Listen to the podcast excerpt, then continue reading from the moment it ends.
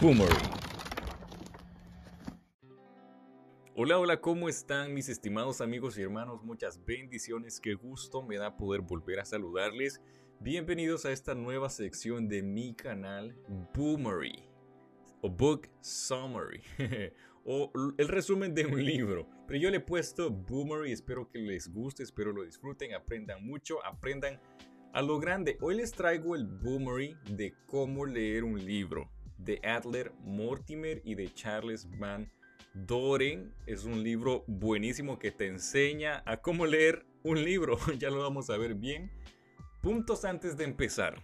Ok, el primero es que este no es un libro que te dé gusto leer, sino que es algo tedioso. Sin embargo, es súper necesario que sepas más o menos lo que te enseña antes de leer cualquier otro libro. Es imprescindible que lo leas antes de que sigas leyendo, sigas devorando libros. Hoy vamos a aprender en pocos minutos lo que el autor nos quiere compartir a través de, este, de esta sección. Boomery, acuérdate, Boomery Book Summary. El segundo punto es que voy a tratar de aplicar las enseñanzas que este libro deja a este mismo libro. No sé si me voy a entender, espero resulte. Y comencemos entonces.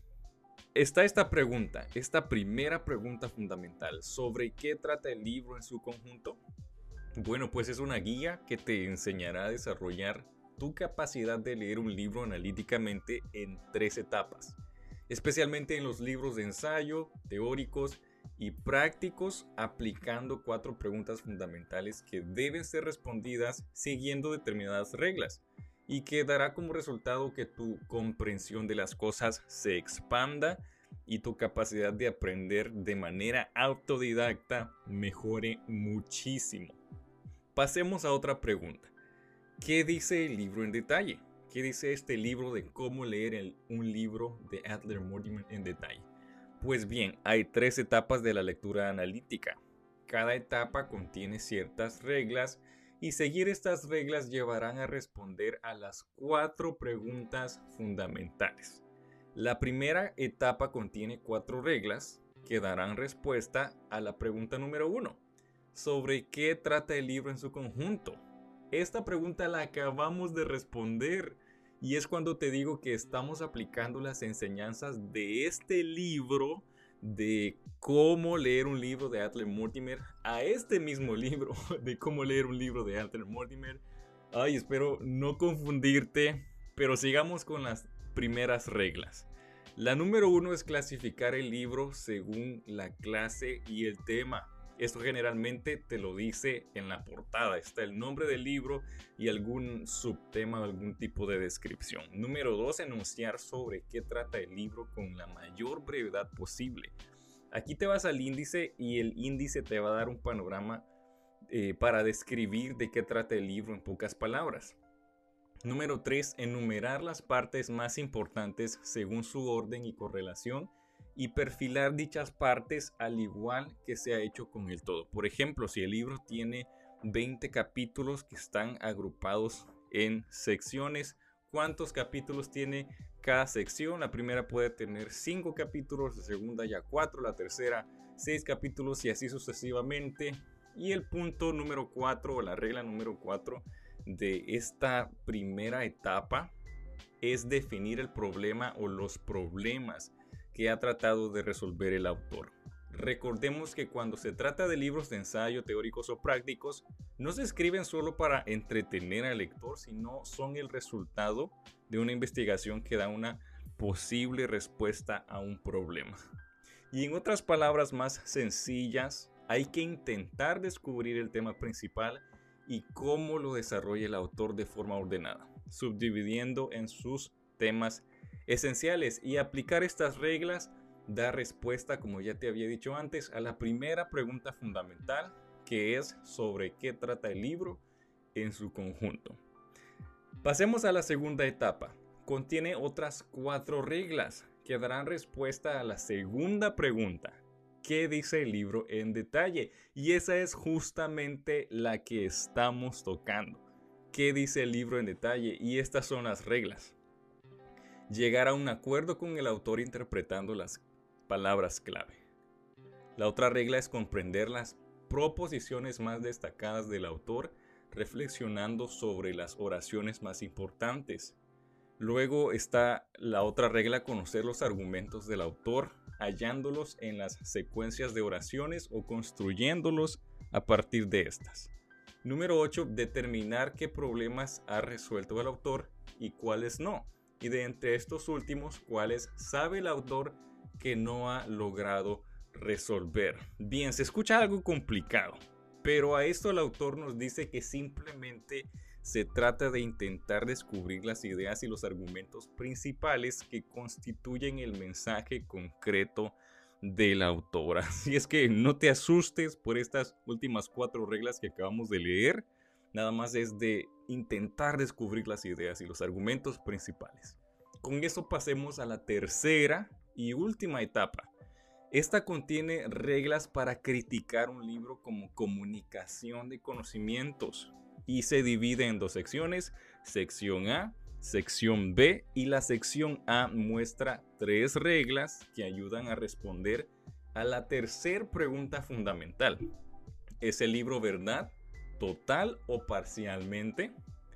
A esto el autor nos dice que no se puede responder a esta pregunta sin haber contestado a las dos anteriores hay que saber qué dice el libro para decir si es verdad o no. Pero cuando se entiende el texto en cuestión, existe la obligación, si se está realizando una lectura seria, de formarse una opinión propia. Conocer la del autor no es suficiente. Las reglas son, número 9, las reglas van correlativamente, comenzamos desde la número 1 te la voy a repetir para que no nos perdamos, que es clasificar el libro según la clase y el tema. Luego nos vinimos a, la, otra etapa que empieza desde la regla 5. Y luego en esta última y tercera etapa, en la sección A, la regla, las reglas empiezan desde el número 9, porque las reglas no son individuales en cada etapa, sino que son un todo. Entonces, ¿cuáles son estas tres reglas de esta sección A de la tercera etapa? No empezar la crítica antes de haber completado el perfilado y la interpretación del libro. Quiere decir que tienes que haber ya comprendido todo antes de empezar a dar tu crítica constructiva, por supuesto. La siguiente es no disentir por puro afán de polémica. Y luego está la de demostrar que se reconoce la diferencia entre conocimiento y simple opinión personal, aportando buenas razones para cualquier juicio crítico. Yo pienso que esta parte sí es la más complicada. Criticar el libro de manera constructiva, criticar cualquier libro que hayas leído de manera constructiva. Pienso que esta habilidad se desarrolla con el tiempo. A medida que leas, y leas. Hay gente incluso que estudia literatura o algo así y se dedica a esto, es decir, su trabajo es criticar libros. Muy interesante.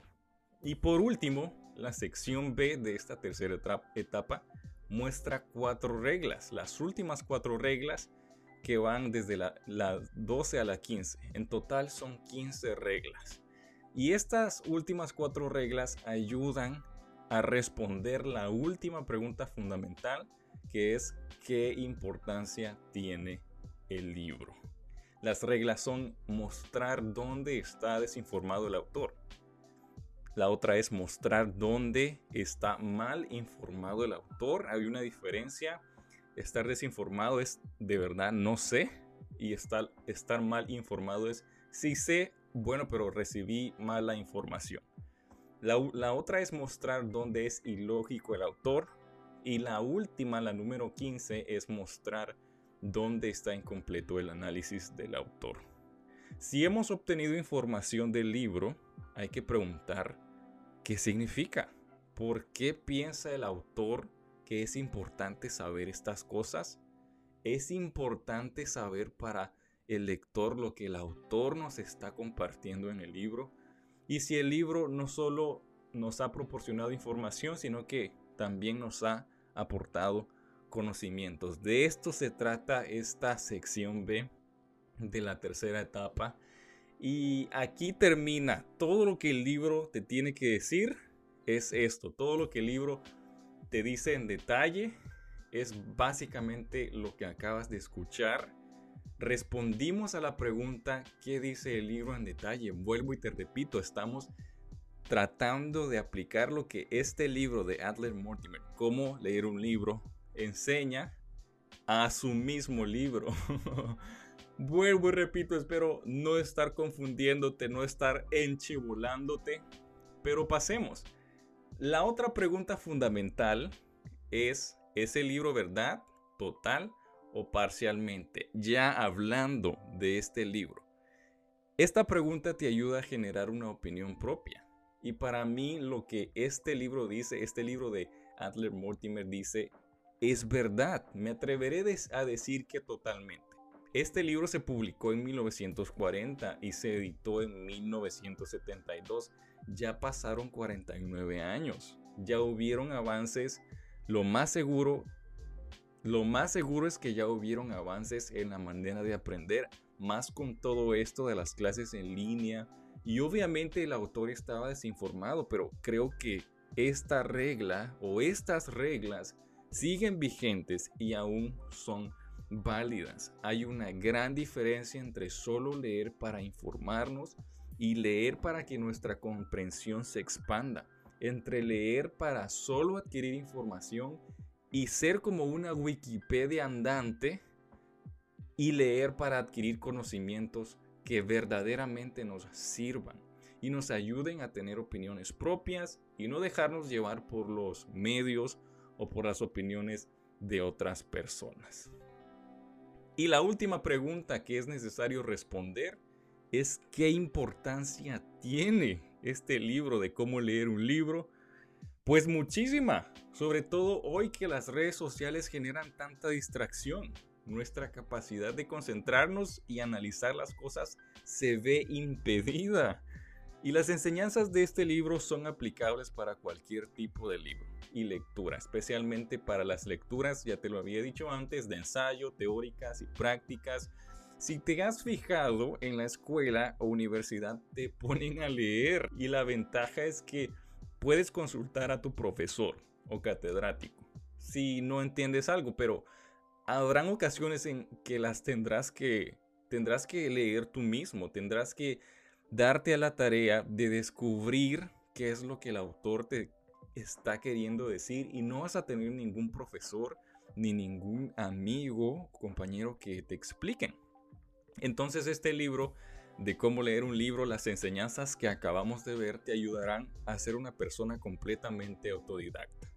Y por esta razón considero que es importantísimo que sepamos y apliquemos lo, que este libro de Adler Mortimer nos enseñó. Y con eso, mis estimados, vamos terminando.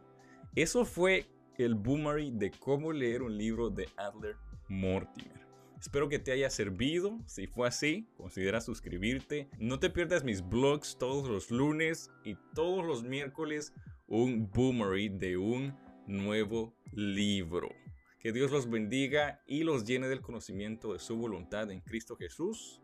Bye bye, nos vemos pronto si Dios lo permite.